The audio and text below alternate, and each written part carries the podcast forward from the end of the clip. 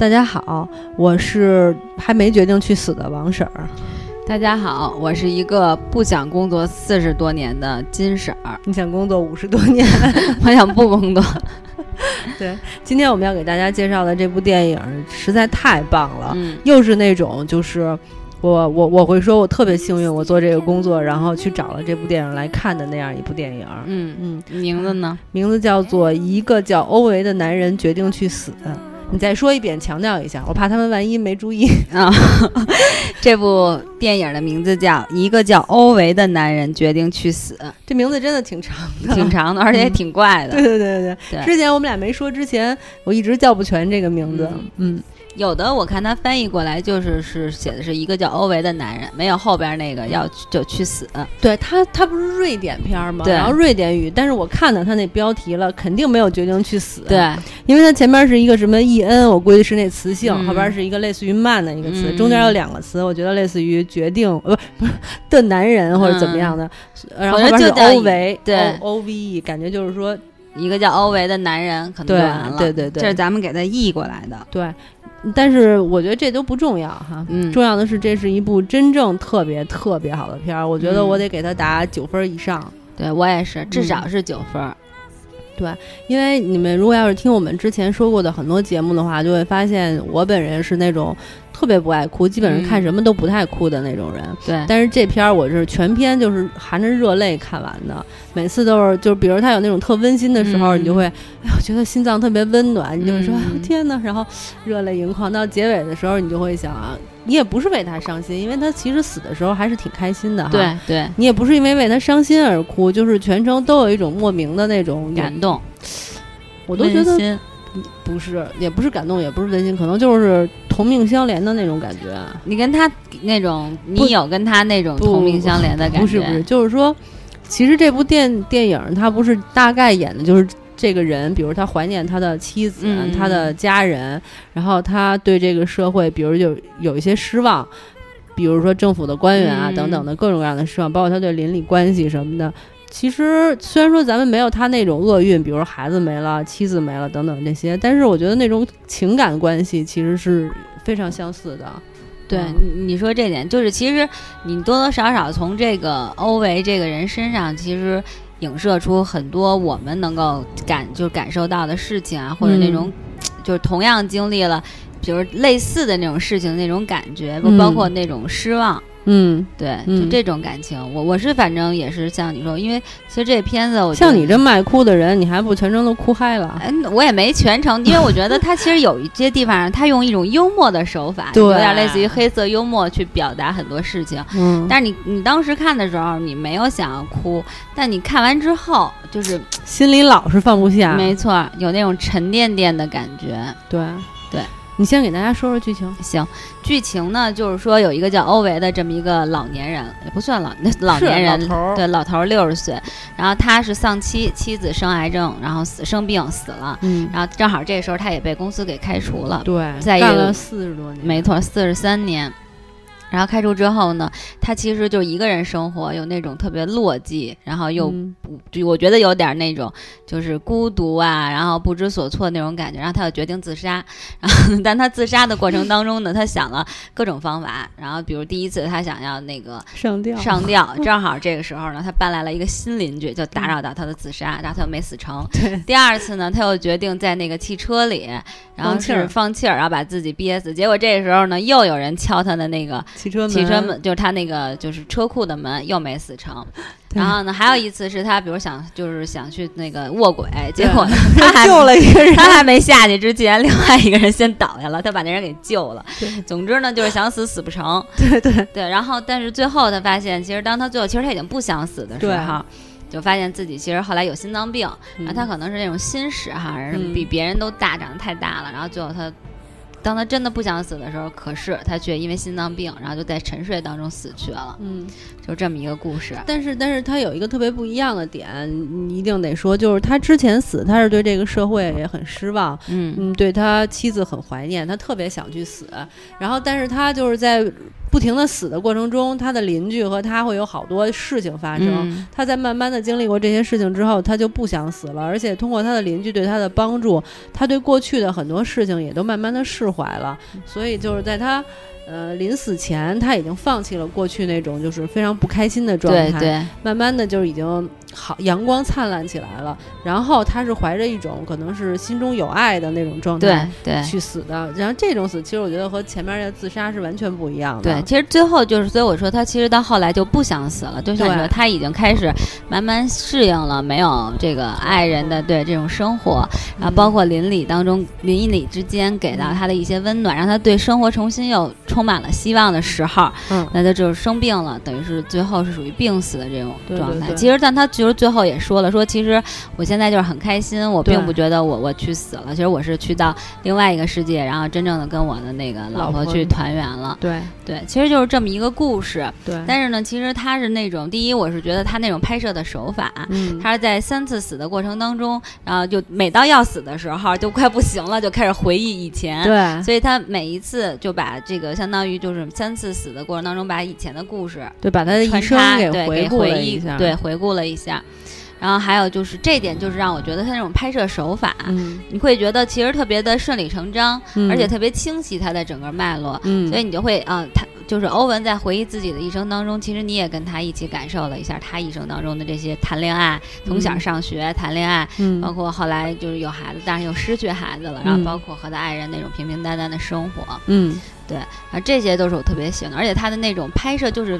可能瑞典的那种环生活境啊。环境，对它那个整个社区，还有它那种天气，然后是那种其实特别忧郁，你一直就会有一种淡淡的忧郁、那种忧伤的那种感觉在。对对，就是全程一上来你就会有一种想哭的感觉，对，就觉得生命不是特别有朝气，对，嗯，加上特别冷，他们那儿天气又感觉阳光不充足，对对对，对吧？就不像美国，你看那种哎呀海滩呀、加州啊对，什么的，就那种阳光灿烂、比基尼美女那些都没有，这些没有，对就觉得他们首先还挺寂寞的一个人儿，一天到晚的，所以就一上来他想去死，你也能理解他，没错，但是后来呢？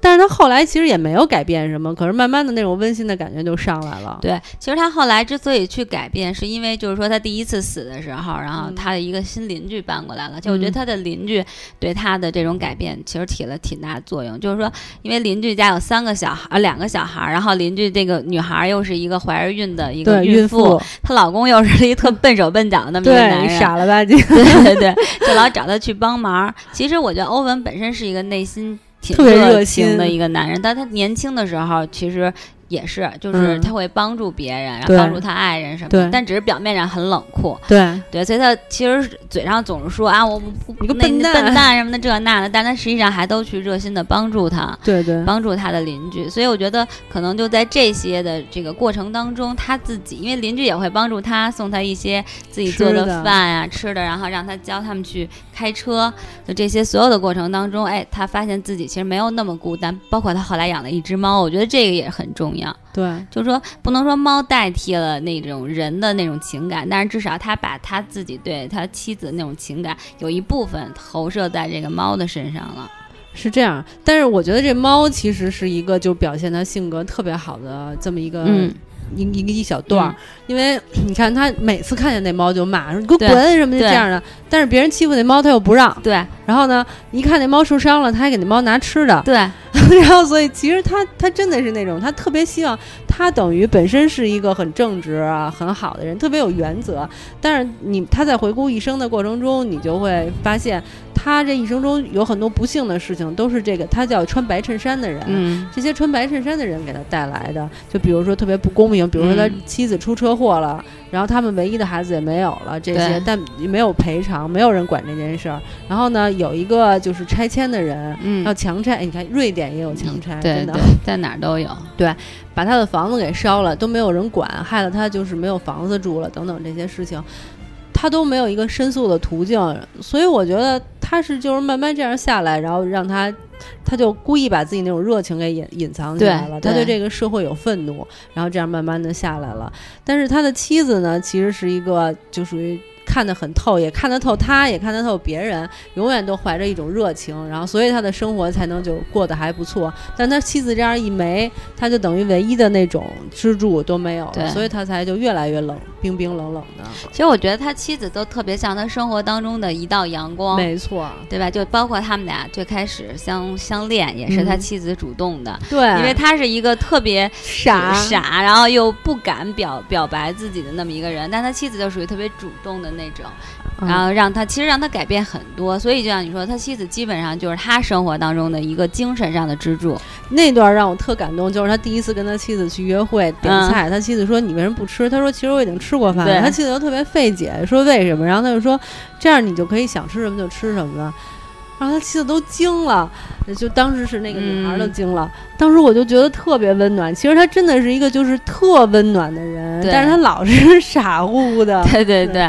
嗯，但是你也会特别喜欢他，没错，就是他不太会表表达自己，包括到最后他说那我先走了啊。其实如果他妻子不主动的去，他就走了，对，去亲但是他他就真的就走了，可能就错失了这么一段对啊感情。但是他还是命好，他有这么好的老婆。对，嗯，而且我觉得那段也挺逗的，就是他和他的好朋友，就后来瘫痪的那个人，对，两个人怎么结识的？是因为这两个人都特别偏执，必须要求他们的社区按照自己的那种对有一个原则，对对对，然后两个人变成好朋友，结果因为两个人开。的车不一样，对，慢慢的就疏远了。我觉得这些设定都特别的可爱。对，其实你你整个你看下来，你觉得欧文是欧维是一个比较偏执也比较固执的这么一个男人的一个形象。嗯，其实我觉得生活当中其实有很多人就怪老头是吗？对，就都有点这样。然后他脾气其实你看啊，就是说他后来因为他妻子走了以后，我觉得他脾气会变得更暴躁。但他其实跟他妻子在一起的时候。就是说，对他妻子是很好，其实他对外人其实也很冷冰。包括他们上回就是去出去旅游的时候，然后有一男的就说：“我帮你拎起来。”他干不用，我自己来。但是那个人喝酒了呀，那个人喝。你说那个司机是吧？他然后就是因为那个人喝酒了，导致他妻子去世了呀。所以我觉得，但是他当时就是帮他帮他好心帮他拎行李的时候，我觉得应该应该他应该。不知道，对，那就不知道了。但是其实我觉得欧维这个人，我还挺喜欢他的。他特别有原则，我也特别希望就是生活在一个这种有原则的一个社会。就是说，那人行横道不让开车，你就别开车。然后比如说像那个不让那个。宠物随地大小便，你就看着它，不要让它随地大小便，就等等这些类似的事情。我也希望我能生活在这样一个环境下。对，这个是一个怎么说？是一个规则，必须大家有这个规则，大家都要去遵守。对，对，你看那个白衬衫，我觉得所谓白衬衫，它其实也是一个代表，就是代表了某一个阶阶层的人吧。然后他是可以觉得，呃，我有权利，我可以不遵守你们这样的一个规则。对，所以欧文就会特别生气，特别生气。对，我也特别生气。对对对，所以每次他。见到白衬衫就基本上就没好脸，对。但是但是我刚才就是我们在录这个节目之前，我跟金婶儿就一直聊我们什么街里街坊、邻里邻居的事情，然后你就会真的就是，尤其是我不知道就是听众你们生活一个什在什么样的环境哈。后来我们发现，就是无论你生活在哪儿，都避免不了这些糟心的事情。对，就说我们其实或多或少都会遇到。不如意的事儿，就这邻居没有说你可能能管好自己，但你确实管不了别人。对，然后他。说白了，就比如没素质的事情，就天天都在你身边。对，而且咱们也没办法像欧维似的，像圈子那么小，因为他们好歹还人口少呢，对吧？对对。圈子那么小，他能管得过来。像我们现在这个社会，你周围遇到这些没素质的事情，你真是连管都管不过来。而且欧维本身就他应该是他们社区的什么主席是吧？曾经曾经是，所以他每天都会起得特别早，把整个社区然后踢踢那个桩子桩子，看他是不是牢，然后谁家自行车挡。道他要给人收下来，然后捡捡烟头什么的。其实就他主动的去做了好多这个维护社区、维护这个社会的事情，对对吧？其实这点我都觉得挺感，就很默默无闻的去做。对。但后来即使不是主席了，他也还是在做这些事儿。对对。他每天早上起来五点就去做。对。后来其实我在看这部电视电影的时候，我当时就在想，就是他的邻居。我是那种感觉，我不知道你有没有那种感觉。我觉得他的邻居是他的老婆给派来的那种，因为就是他，他跟他每次都跟他老婆念叨说：“啊，我马上去啊，我这就去你那儿了啊，如何如何。”但是他都还没死成，他就说：“哎呀，对不起啊，今天又有点事儿，对对对，等等。”但是我觉得他老婆就是六个月之前去世了以后，应该是那种在天国看到他以后很不放心的一种状态。然后听说他要去死，他老婆就是在想说：“我不想让你带着这么多怨恨和不满意，然后就结束你的生命。”所以就冥冥中安排了一个。怀了孕还特别事儿的那么一个孕妇，上他们家去当他邻居。那孕那孕妇天天给他惹事儿、找事儿、麻烦他，结果就通过这种麻烦呢。怎么说？就是这欧维慢慢的就好起来了，也也化解了他多年的心结，然后最后才去世的。我都在想，真的有可能是他老婆，就是不想让他这样才，你明白我意思吗？明白才派来的这么一个人，有可能。而且我觉得这个女孩，就是你说她邻居，嗯、这个女孩其实就是在麻烦他的过程当中，其实欧文慢慢也敞开自己的心扉，因为他以前都不会，就是不会跟任何人说有关他老婆的事儿。但是后来就跟这个女孩教他开车的时候，他就跟她说我们经常来这儿怎么样，就说的会很多，就慢慢就有一个发泄的途径，有一个倾诉的对象。我觉得这个时候他的邻居还爱听。对。那你说他总是那么凶巴巴的，他邻居为什么也不怕他呢？他邻居为什么还还老麻烦他呢？按理说正常，就是我们隔壁有一怪老头儿，我们都不会再和他说话了。那他邻居为什么要就持续的还老找他呢？对，就是有事儿需要他帮忙呗，这就去了。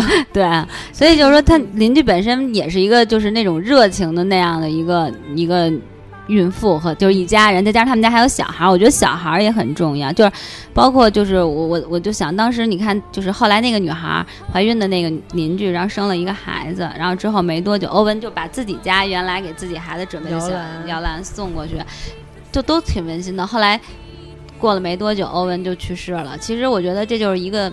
我自己感觉一个新的生命诞生了，然后呢，这个生命也消失了。其实这是整个我们人人生的一个过程。这样，但但是呢，你要这么说的话，那他他其中还有一个镜头拍的特别好，就是嗯他妈妈去世的时候，他他在门口跟他爸嗯爸送完了客人，一回头发现这边有新的新，人新结婚进对对对，他妈的棺材就从后后面出来就走了。我觉得这就是人生啊，就是你可能有你糟心的事儿，别人有别人快乐的事儿，那别嗯人痛苦的时候，你可能也正在享受你自己的快乐。哎反正就是特，就是很多，就是很多事情，它让你思考的地方特别的多。对对特别多，所以我觉得代入感还挺强的。虽然他说是一个老怪老头儿，是一个国外的片儿，嗯但还是会有那种感觉。对，哎，我其实是特别想说，就是我们一定会力荐这部片儿哈。嗯，那你说你一定希望大家看这部片儿是为了什么呀？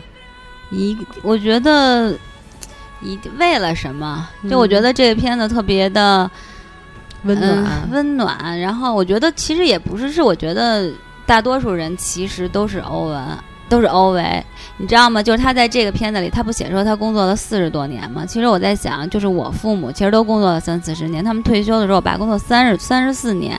但是欧维工作比我爸长，的工作四十三年。但是我觉得其实他们都是在工作，都是在做同一件事情，然后每天其实都是这么多琐碎的事情，都是这样，人生就都这么过来的，经历的无论是好、痛苦也好，然后或者是欢乐也好，但终究其实都是这都是这样默默无无闻的去去生活。我觉得每个人。就是每个人当中都有一部分像欧文，只是说可能我们不一定最后我是像他那样的怪老头儿，但是我是觉得，就是他会让我感觉到他身上有很多地方，其实也让我觉得可能也有时候是我，嗯，这是我自己的感触。然后，而且我觉得就这种絮絮叨叨的这种方式，其实都是邻里间的很小的小事儿，但是你会觉得特别真实，然后又特别的，就是有那种，就像你说的，你看到你就觉得，哎呦，其实我可能跟他不一样，我不是那样的邻居，但我会是另外一样的邻居，嗯那种感受，你觉得很很亲切。嗯，我我我还挺同意的。反正我我要是希望，就是我会介绍我朋友来看这部片儿的话，我会跟他说，我说这部片儿首先会特别让你感动。对，你会特别感动，因为不光我感动，你感动。就我嗯上网翻了翻大家的影评，所有人都说啊，我又嗯泪奔了什么的，就一定会被感动。而且他被感动不是那种强行的感动，他是那种很自然的那种感动你，嗯，那种感动很舒服，所以我觉得你可以看。